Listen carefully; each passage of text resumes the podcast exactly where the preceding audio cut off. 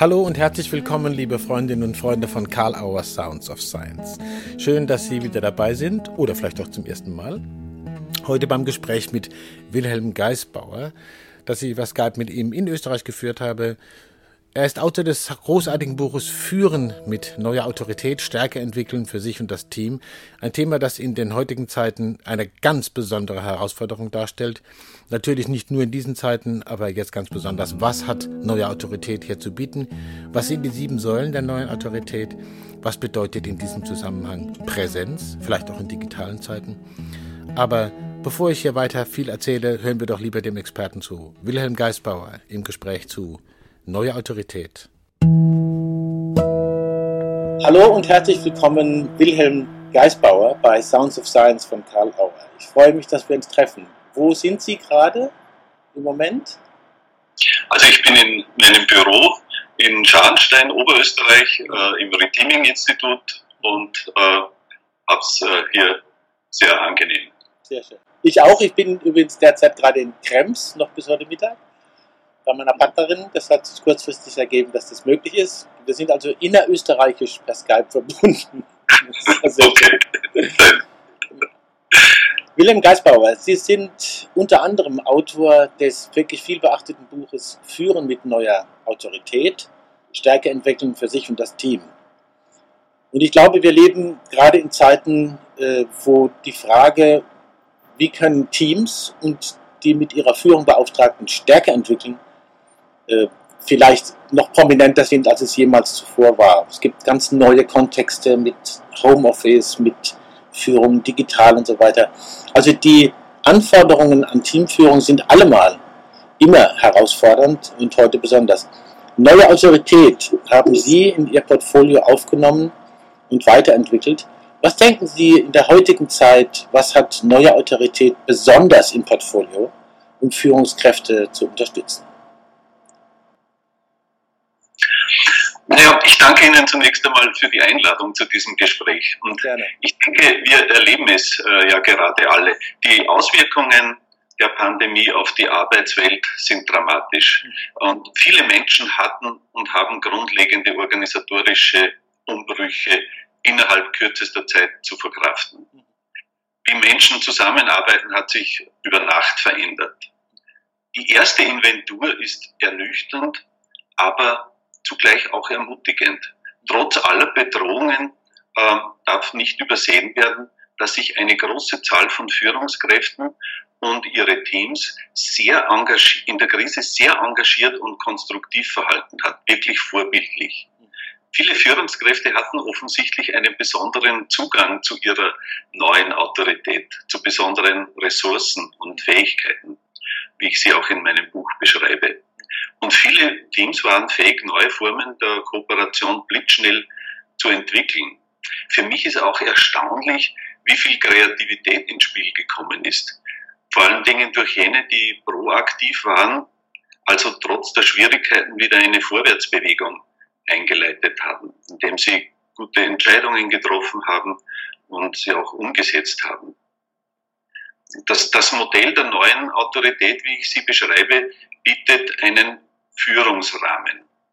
Ähm, das, der kann besonders nützlich sein, gerade in Zeiten der Krise, denn wenn Führungskräfte unter außergewöhnlichen Druck geraten, kann es nur allzu leicht passieren, dass die aus der sonst so selbstverständlich partnerschaftlichen Führungshaltung in alte Strukturen zurückkippen, sogar in autoritäre Strukturen. Das mag für die Umsetzung eines Notfallplanes für die Akutphase akzeptiert sein. Wenn es aber darum geht, ein, das positive Energiepotenzial einer Krise freizusetzen, das es ja zweifellos gibt, und zu nutzen, äh, wird es einer besonderen Haltung bedürfen. Das Modell der neuen Autorität beschreibt sie. Ja, und ich, ich habe mich auch äh, persönlich gefragt, sozusagen, so eine, eine erste große Frage habe ich mir gestellt, ähm, kann man angesichts der, der Krise lösungsorientiert bleiben. Und äh, so die Frage, wenn so Bedrohungen auf uns einwirken, verlieren wir sehr leicht, können wir die Perspektive der Lösungsorientierung verlieren. Und da müssen wir aufpassen. Die Krise engt Möglichkeiten ein. Und ähm, in erster Linie geht es beim Führen um die, also die Grundfunktion von Leadership ist die, den Aufmerksamkeitsfokus der Beteiligten zu lenken. Als Schüler von Fritz Simon habe ich das sogar als die Hauptfunktion von Führungskräften verstanden. Und dabei macht es einen großen Unterschied, ob Führungskräfte die Aufmerksamkeit auf Probleme und Defizite lenken oder auf Möglichkeiten und Lösungen. Das trotz des Bedrohungsszenarios. In der Akutphase einer Krise sind unter enormem Zeitdruck wichtige Entscheidungen zu treffen äh, und das vor dem Hintergrund fehlender Kenntnis und fehlender Erfahrung im Umgang mit der Krise. Über gute Entscheidungen wird eine Vorwärtsbewegung in der Organisation möglich. Das Risiko von Fehlentscheidungen besteht immer, aber werden keine Entscheidungen getroffen, dann tritt schnell Stillstand ein. Bleibt der Fokus weiter auf den Problemen, gerät man sehr leicht in einen Problemteufelskreis, dem man nur sehr schwer entkommen kann. Die Energie entweicht und es wird sich vermutlich Angst und Lähmung verbreiten, jedenfalls aber Frustration. In einer solchen negativen Stimmung wird es dann schwierig für eine kreative Problemlösung, eigentlich un unmöglich. Außerdem besteht natürlich die Gefahr, dass man sich mit toxischer Information verseucht, ohne Neuigkeitswert und ohne Substanz für eine Lösung. Da bleibt man aber mit der Aufmerksamkeit auf der Seite der Möglichkeiten und Ressourcen, stellen sich im Dialog unweigerlich Lösungen ein auch in schwierigen Situationen oder sogar in hoffnungslosen Situationen. Und das Redeeming-Prozess, äh, äh, äh, der Redeeming-Prozess bietet hier eine sehr pragmatische Guideline, bei der nämlich das Suchen von Schuldigen ganz entfällt, nach dem Motto, niemand ist für das Problem allein, jeder aber für die Lösung verantwortlich. Das finde ich schon mal sehr interessant, also nebenbei bemerkt, äh, Chapeau für diesen wertschätzenden Einstieg für die Leute, die hier Verantwortung haben und übernommen haben. Das ist ja was Typisches eigentlich für Sie und für den lösungsorientierten Ansatz. Und für neue Autorität, soweit ich das verstanden habe, auch. Zu sagen, äh, da haben Leute sehr engagiert und kooperativ auf diese über uns hereingebrochene Krise reagiert und sind ihrer Verantwortung gerecht geworden. Das ist, hört man ja nicht so oft. Also tut ganz gut, auch, auch da mal zu sagen, okay, das muss man auch mal in den Blick nehmen. Nicht, nicht nur Fehlerfokussierung. Äh, äh, Sie haben auch ein Stichwort angesprochen, Entscheidung. Das habe ich auch im Buch äh, nochmal gesehen. Führungskräfte lenken Aufmerksamkeitsfokus im Kontext, dass Teams und Organisationen Entscheidungen treffen müssen. Das scheint da was ganz Wichtiges zu sein im Unterschied zum Beispiel zu Coaching-Prozessen und anderen Begleitprozessen. Äh, äh, Liege ich da richtig? Ja, äh, das ist, äh, denke ich, der zentrale Punkt.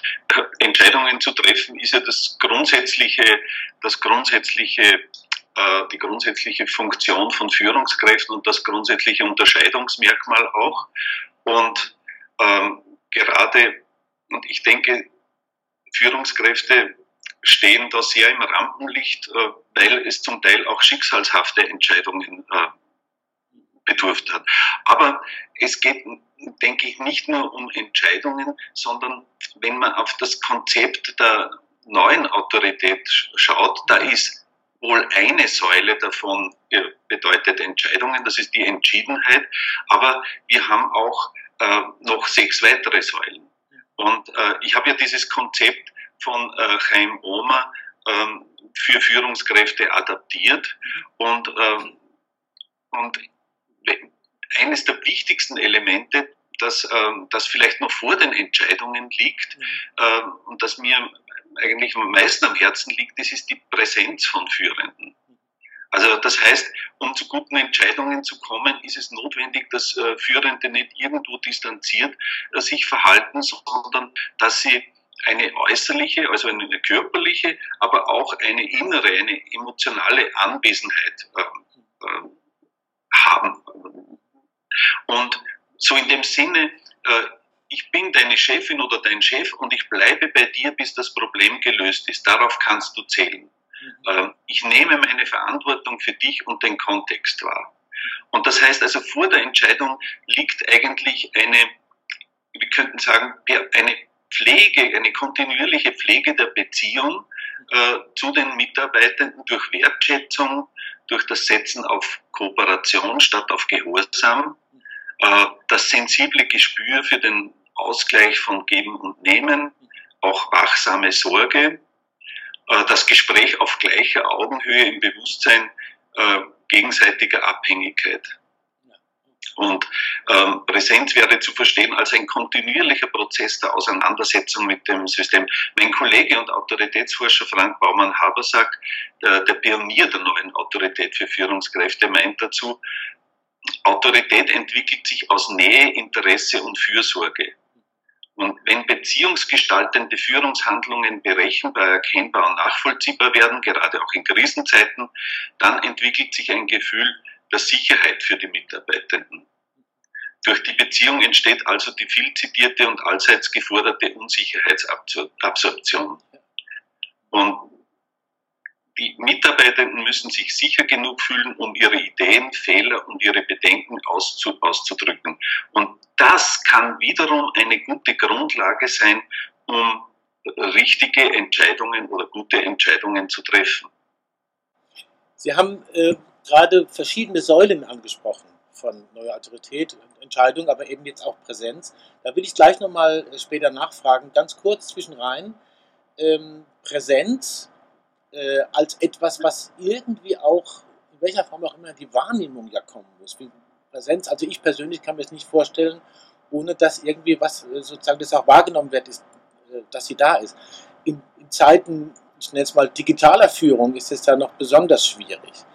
Äh, wie kriegt man da oder was gibt es da für eine Idee, diesen inneren Anteil, diese Haltung, wie immer wieder gesagt wird, wirklich auch deutlich zu zeigen, wenn man die Beziehung äh, ab und zu oder zurzeit sehr häufig äh, auf Distanz halten muss. Also Distanz und Präsenz, das scheint eine ganz, ganz große Schwierigkeit zu sein, das in Verbindung zu bringen. Liege ich da richtig? Ja, ich, ich denke, das ist ein Spannungsfeld. Aber ich glaube auch, dass zunehmend äh, mit dem Selbstverständnis äh, von, von, äh, von, von, von IT-Unterstützung mhm. Von Skype und, und dergleichen, äh, dass, dass zunehmend äh, hier auch eine Sensibilität und ein Gefühl äh, entwickelt wird, dass auch äh, Leadership auf Distanz gut möglich, möglich ist, nämlich auf räumliche Distanz gut möglich ist. Äh, weil ich denke, neue Autorität ist eine Haltung, äh, die man auch auf Distanz sozusagen wahrnehmen kann, ob sich jemand emotional auch mit dem, mit dem System auseinandersetzt und mit den Menschen, die im System arbeiten. Und äh, das löst schon auch eine gewisse Resonanz aus, äh, die, die wichtig ist, um, äh, äh, um auch Vertrauen zu haben und äh, Kooperation zu generieren. Und auch neue, besonderer Vorteil ist, dass neue Informationen im System schnell verarbeitet werden kann und äh, auch äh, akute Veränderung angegangen werden kann. Also das äh, denke ich, ist schon möglich. Und ich glaube, dass äh, das bedarf aber noch einiges an Entwicklung. Also für diejenigen, die sich mit dem äh, Ansatz der neuen Autorität, den Sie ja auch mit lösungsfokussierten, lösungsorientierten Ansätzen und systemtheoretischen Modellen äh, in Verbindung gebracht, Entschuldigung, in Verbindung gebracht haben und vernetzt haben, und daraus bestimmte Tools und Konzepte entwickelt haben, wäre es vielleicht interessant für die, die sich weiter beschäftigen wollen, noch was über diese Säulen zu hören. Das würde mich interessieren. Sie haben von verschiedenen Säulen gesprochen, die das Konzept der neuen Autorität bereithält. Was kann man sich darunter vorstellen? Ja, äh, also ein weiteres äh, wichtiges Element aus, aus diesem Modell ist Transparenz. Damit, äh, gemeint ist damit transparente Kommunikation im System. Damit schaffen führende synchrone Informationsstände und die Möglichkeit einer sinnvollen Partizipation der Menschen äh, an, an, den äh, Themen. Es entsteht Vertrauen im System. Äh, dem österreichischen Bundeskanzler hat man in der Anfangsphase des Lockdowns äh, die autoritäre Krisenkommunikation abgenommen. hat sogar ja, gesagt, das ist sehr in Ordnung. Er hat nämlich das äh, Risiko äh, und die neuen Regeln klar und verständlich äh, kommuniziert und die Maßnahmen zeigten schnell Wirkung. Die Leute haben mitgemacht. die viel zitierte Kurve der positiv Getesteten flachte sich schnell ab. Menschen hielten sich konsequent an, an diese Anweisungen. Die Kurve fiel, sein Ansehen stieg. In den Umfragewerten erreichte er einen, seinen bisherigen Spitzenwert zu 55 Prozent. Also ist auch eine große Chance, Autorität dazu zu gewinnen. Aber als er die von ihm versprochene Unterstützungen äh, an die Notgeratenen nicht schnell genug äh, an, an den Mann oder an die Frau brachte oder nicht wie angekündigt, verbreitete sich Frust. In dieser Phase lässt er Transparenz vermissen, äh, beschwichtigt stattdessen und lobt sich selber. Dafür regt sich massiver Widerstand und der Kanzler gibt der bislang blass gebliebenen Opposition Gelegenheit, sich wieder zu profilieren. Sie fordert zu Recht Transparenz, Sinnhaftigkeit und Hinterfragen in der Öffentlichkeit, wie das ja zur Demokratie gehört. Also äh, um es nur mit einem Satz zu unterfüttern, zur Transparenz von Führungskräften gehört meiner Ansicht nach im Besonderen offen zu legen, wie Entscheidungen entstanden sind, wer daran beteiligt war und einzugestehen, wenn Fehler begangen wurde und wie man Abhilfe schaffen werde. Autorität entsteht ja in den Augen der anderen. Es ist eine Zuschreibung von Beobachtern. Führungskräfte können sie nicht direkt herstellen, auch nicht mit noch so ausgeklügelter Kommunikation wie der des Kanzlers. Ähm, großformatige Anzeigen und Hochglanzprospekte nützen dabei auch nicht viel. Es geht um Klarheit und Glaubwürdigkeit. Den Bonus, den er mit den ersten Maßnahmen zu Beginn der Krise erwarb, hat er mit Intransparenz wieder verspielt. Seine, äh, seine, äh, seine, die gemessenen Werte, die Umfragewerte fielen um 10 Prozentpunkte. Also so habe ich den äh, Eindruck, dass das, das, das wäre zu, zu Transparenz zu sagen. Ähm, es gibt, was haben wir noch, äh, also wir haben jetzt gesprochen über äh, drei Elemente, Präsenz, Transparenz. Äh, was mir noch ein wichtiges Anliegen ist, äh, in, in, diesen Werten, die besonders auf die Krise abstellen, ist Reflexion. Mhm. Ich denke, es kommt nach der nach der Akutphase, äh, nach der, kommt eine zweite Phase, in der wir jetzt äh, eingetreten sind schon. Äh, und da, das würde ich die Phase des Aufwachens oder des Aufweckens nennen. Äh, und ich denke, da braucht es einen besonderen Übergang vom Krisenmanagement zum Mutmanagement. Also ein und das bedeutet einen deutlichen Wechsel in der Kommunikation. Ähm, das heißt in dieser Phase Abschied nehmen von der autoritär gefärbten Krisenkommunikation und Aufnahme von offenen Dialog mit den Beteiligten.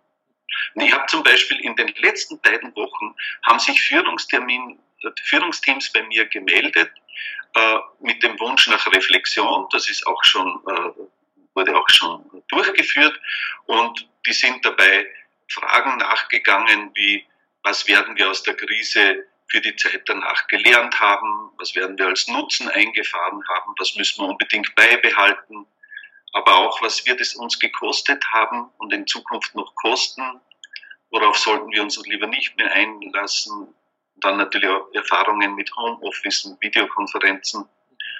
Und auch, was bedeutet das für die Demokratie und Europa. Und ich habe festgestellt, ich habe gespürt, dass in diesen Reflexionssequenzen sehr viel Energie bei den Beteiligten lag. Und deshalb denke ich, dass Führungskräfte in diesem Phasenübergang besondere Keyplayer sind. Sie haben es in, in der Hand, sozusagen das Krisenmanagement fortsetzen oder, oder auch gleich wieder zur Tagesordnung zurückzukehren oder eine Einladung zur Reflexion und Dialog als Schlüssel zum Mutmanagement zu machen. Also es gibt ja eine alte systemische Regel, die besagt, das, worauf wir unsere Aufmerksamkeit richten, wird in unserer Wahrnehmung mehr. Äh, richten wir sie auf Probleme und Defizite oder auf Möglichkeiten und Ressourcen. Und ich denke, so wird es dann auch leichter möglich, aus dem Nebel allmählich herauszutreten. Sie haben nach den Säulen gefragt. Natürlich ähm, äh, gibt es auch noch weitere Säulen. Wir haben ja gesagt, sieben gibt Dazu kommt noch zur Reflexion kommt dann auch noch dazu die Entschiedenheit. Das ist auch schon angesprochen worden. Also die, das ist eine, die neue Autorität ist eine Haltung. Und Entschiedenheit meint, äh, es ist eine Haltung, die darauf abzielt, äh, im Bewusstsein, Entscheidungen müssen getroffen werden, denn Organisationen bewegen sich ja über Entscheidungen. Und äh, so ist äh, die Führungskraft sozusagen sehr maßgeblich äh, dafür verantwortlich, ob es eine Vorwärtsbewegung gibt oder, äh, oder einen Stillstand. Kann man sagen, ja, Entschiedenheit. Ja, bitte. Entschuldigung. Kann man sagen, Entschiedenheit sozusagen heißt auch äh, anerkennen, dass Entscheidungen gefällt werden müssen und dafür zur Verfügung stehen. Was auch ein bisschen mit der Präsenz noch zusammenhängt. Ja, mhm. ja das, äh, die, die, die, haben alle äh, Schnittmengen auch, diese Säulen. Nicht alle, aber viele haben auch Schnittmengen. Und die Präsenz ist, ist die Säule, die halt äh, eine sehr zentrale Tragkraft besitzt. Gucken wir gerade drauf, haben, nehmen wir es jetzt halt noch ganz kurz auf die anderen zu gucken, dass wir so ein bisschen ein Bild kriegen, was da noch eine Rolle spielt. Entschiedenheit, Entscheidung, Präsenz ähm, ähm, und ähm, ja, äh, eine, wir haben dann noch vier. Mhm. Äh, eine ist äh, die Deeskalation, also das Handwerkszeug, Konflikte zu lösen und auch ähm, sozusagen wie ein, ein, ein Handwerkszeug zu haben zur Wiedergutmachung nach Konflikten. Also Konflikte lösen alleine ist es ja oft noch nicht, zumindest nicht im Sinne auch Chaim Omas und ich stimme da mit ihm überein, sondern wir müssen auch schauen, wie Führungskräfte müssen auch danach trachten, wie kriegt man, äh, wie kriegt man nach Konflikten wieder eine, eine, einen Ausgleich hin, dass, dass man die Beziehung fortsetzen kann oder eben auch beenden kann, einen Frieden beenden kann zum Beispiel. Und äh, da habe ich auch in meinem Buch geschrieben, da, da kehrt eigentlich ein alter, bisschen moralinsaurer Begriff äh, des Vergebens wieder zurück. Also er ist gar nicht, er ist natürlich jetzt nicht so gemeint, aber ich habe ihn halt so kennengelernt. Und um einen Ausgleich herzustellen, damit, damit man im System wieder Frieden hat und die Kräfte in die Vorwärtsbewegung bringt. Und dann ein nächster wichtiger Punkt ist für mich auch das Zeitverständnis, sowas wie ein, ein ein optimales Selbstmanagement von Führungskräften. Also, dass man für die wichtigen Dinge Zeit hat, dass man diesen Dingen und Themen den Menschen Zeit und Raum und Energie widmen kann äh, und da nicht, nicht äh, dauernd signalisiert, ich bin in so einer Vorlage, ich, äh, ich müsste eigentlich woanders sein. Also, ja, und ein, ein, wichtiger Punkt auch, der auch, äh, glaube ich, sehr dazu beitragen kann, äh, Vertrauen zu pflegen, das ist der Punkt, äh, Grenzen zu setzen und auch auf die Einhaltung der Grenzen zu achten und Grenzen, Regeln und dergleichen. Also hier gut zu, darauf zu achten, dass, dass das auch verbindlich bleibt, was, äh, was, wo man sich, worauf man sich einmal geeinigt hat. Beziehungsweise man kann es natürlich hinausschieben, aber das bedarf wieder eines Dialoges meiner Ansicht nach. Und der letzte Punkt ist Vernetzung. Ich denke, das ist auch ein wichtiger, ein wichtiger Punkt in der Krise. Äh, einfach darauf, man muss nicht alles selbst erfinden, sondern äh, darauf zu achten, wer hat, äh, wer hat gute Erfahrungen womit gemacht und äh, das auch in die Organisation einfließen lassen zu können. Äh, und nicht, äh, also ich denke, ein, äh, vielleicht kann ich, kann ich das mit einem Bild nur etwas äh, unterfüttern. Mhm. Äh, ich denke, ein einsamer Steuermann auf der Brücke und ein paar Leute im Maschinenraum, äh, verbunden durch ein Sprachrohr, treffen die Wirklichkeit selten und äh, kommen nicht so leicht durch stürmische Zeiten als ein Schiff, auf dem, auf dem Bewegung möglich ist, auf dem, viele, auf dem es viele Perspektiven gibt und auf dem es den nötigen Dialog gibt, eine nötige Kommunikation gibt, um eine äh, neue Vernünftigkeit zu finden. Das war für mich ein ganz, das ist ein wunderbares Bild, glaube ich, mit dem können viele was anfangen. Äh, so, so, Bilder haben ja immer diesen Vorteil, dass man sehr schnell eine Vorstellung hat davon und wie man dieses Bild äh, vielleicht auch für sich so verändern kann, dass man sich gut hineinbegeben kann in der Praxis. Sie haben vorhin nochmal von Zeitmanagement gesprochen, das will ich ganz kurz nochmal Fragen von Zeitmanagement und übrigens auch von Konfliktbeendigung und ähm, Vergebung sozusagen. Äh, zwei Fragen dazu. Das Zeitmanagement scheint ja auch damit zu tun zu haben, dass man entschieden äh, Prioritäten für sich selber ein bisschen festlegt und die auch gut kommuniziert. Ich kümmere mich jetzt darum, dann darum. Habe ich das richtig verstanden? Ja, ich denke, das ist ganz, ganz wichtig. Mhm. Also äh, Prioritäten zu finden, um die Kräfte darauf zu bündeln, hängt auch ein bisschen äh, damit zusammen, einen neuen Aufmerksamkeitsfokus zu lenken und zu sagen, darauf sollten wir uns jetzt konzentrieren. Denkt ihr nicht auch? Und beim äh, Vergeben und Ähnlichem äh, spielen wahrscheinlich auch äh, gewisse Formen oder Rituale eine Rolle. Ja, also ich habe da in, in, beschreibe hier im, im Buch äh, einen Kreislauf, äh, sozusagen einen Kränkungskreislauf. Ähm, und, und viele Menschen sind in einem Kränkungskreislauf drinnen. Das heißt, man wird äh, durch, irgend, durch irgendetwas gekränkt, es löst Schmerz aus und der, dieser Schmerz bringt uns in eine besondere äh, Situation entweder wir versuchen ihn, wir versuchen ihn irgendwie auszuhalten, aber es kann auch sein, dass wir auf Rache sinnen. Das ist nur normal, dass wir sagen, äh, also das zahle ich dir zurück. Und das lösen wir sozusagen dann beim anderen Schmerz aus und so kann das in eine Schleife gehen, äh, und äh, in eine Abwärtsspirale, in eine Abwärtsspirale münden. Das kann über Jahrzehnte äh, dauern, so ein, so ein Kreislauf. Aber der, dieser Kreislauf hätte einen Ausweg, einen Entscheidungspunkt, über den man leicht drüber geht, wenn man Schmerz empfindet. Der Entscheidungspunkt heißt, ich werde versuchen, dir zu vergeben. Ich werde dir vergeben. Und weil das hätte zur Folge, man dass man aussteigt aus diesem Kreislauf des, äh, der Kränkung und äh, es würde sich, wenn das erfolgreich, wenn das erfolgreich ähm, abläuft, dann, ähm, dann kann das, dann führt es das dazu, dass sich Seelenfrieden wieder einsteht. Und äh, es führt weiters dazu, dass man entweder die Beziehung in, fortsetzen kann oder es führt dazu, dass man die Beziehung in Frieden beenden kann. Man merkt, der Prozess des Vergebens, der kann äh, oft auch Wochen und Monate dauern. Äh, er ist dann zu Ende, wenn man seine eigene Autonomie wiedergefunden hat. Im Kränkungskreislauf verliert man nämlich seine Autonomie und gibt sie an den anderen ab. Der Vorteil des Vergebens ist auch noch, man braucht nicht einmal den anderen dazu, der einen gekränkt hat. Also es geht auch ohne den anderen. Fritz, jemand hat mal irgendwann sinngemäß formuliert, äh, perfekt kann nur sein, was vorbei ist. Insofern, was ist schöner als ein perfekter Konflikt? ja, äh, ich, ich, ich habe jetzt ganz vergessen, auf die Zeit zu gucken und muss jetzt wirklich hingucken. Äh, wir sind eigentlich kurz äh, vorm Ende äh, des Zeitrahmens, den wir für die Sounds of Science Gespräche uns immer so genommen haben. Aber ich will nicht vergessen, noch zu fragen, gibt es irgendeine Frage oder Thematisierung, wo Sie gesagt hätten, das kommt bestimmt, das wünschen sie sich oder immer und das kam nicht?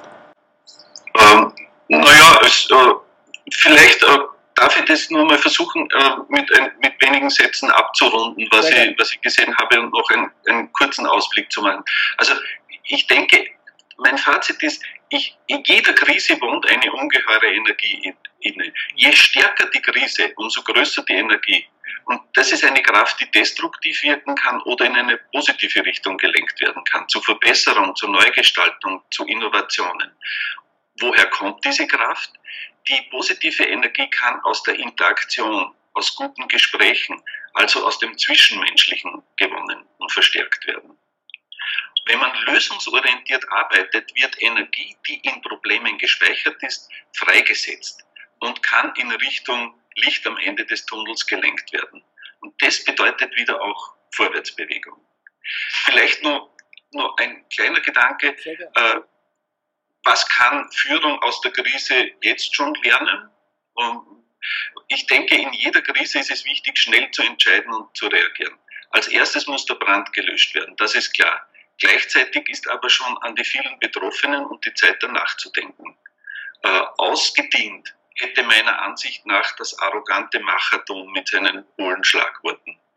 Für die Zukunft und die Zeit nach der Pandemie reichen die Prognosen bekanntlich ja von wirtschaftlichen Desaster bis hin zu positiven Chancen, Entwicklungen. Da wird es Führungskräfte brauchen, die, die höchst wachsam für günstige Rahmenbedingungen und einen offenen Dialog im Dienste der Kooperation sorgen. Vielleicht stehen ja dann in zukünftigen Konjunkturprogrammen und Unternehmensstrategien Gesundheit, Wohlbefinden und Klimaschutz an oberster Stelle. Das wäre wahrscheinlich, zumindest für viele zu wünschen, ist ein, ist ein spannendes äh, Feld, was uns da bevorsteht. Ich werde äh, Führen mit neuer Autorität nochmal lesen und jetzt nochmal mit anderen Schwerpunkten. Bin, bin ich gespannt drauf. Ich bedanke mich sehr, sehr herzlich für die Zeit, die Sie zur Verfügung gestellt haben. Und äh, muss ehrlich gestehen, es sind auch noch Fragen aufgetaucht, die mir die Idee geben, dass wir uns vielleicht wieder treffen sollten in einer gewissen Zeit und reflektieren, was ist passiert und äh, wie kann man das Ganze nochmal unter neuen Aufmerksamkeitsfolge betrachten. Danke für den Geistbauer für die Zeit. War mir ein großes Vergnügen. Ja, Danke. ich freue mich auch, wenn wir es wieder live sehen. Das muss ich jetzt noch loswerden. Dankeschön. Wer sich mit dem Thema weiter beschäftigen will und vertiefen will, sei nochmal verwiesen auf Führen mit neuer Autorität. Dort wird auch der Zusammenhang zu lösungs- und ressourcenorientierten Verfahren, zum Beispiel von Bernd Fuhrmann und anderen, eindeutig gezeigt und auch die Verbindungen zu systemtheoretischen Modellen. Fritz Simon und andere, die in diesem Feld äh, Organisationsberatung und Management mit systemtheoretischen Hintergründen ganz besondere Bedeutung erlangt haben. In der nächsten Woche haben wir es zu tun sozusagen mit Thorsten Groth, dem Autor des wunderbaren und vielbeachteten Buches 66 Gebote systemischen Denkens und Handelns in Management und Beratung. Der Komplexitätslöser steht vorne drauf. Was immer das sein mag, wir fragen Thorsten Groth, er wird es uns sagen können. Vergesst nicht, uns zu bewerten, natürlich positiv, ganz egal auf welchen Kanälen und Channels ihr uns hört und begleitet. Und vergesst auch nicht die Autobahn-Universität am Wochenende wieder mit Neuem aus der großartigen Geschichte systemischen, hypnotherapeutischen Arbeitens, Denkens, Modellierens. Schöne Pfingsten.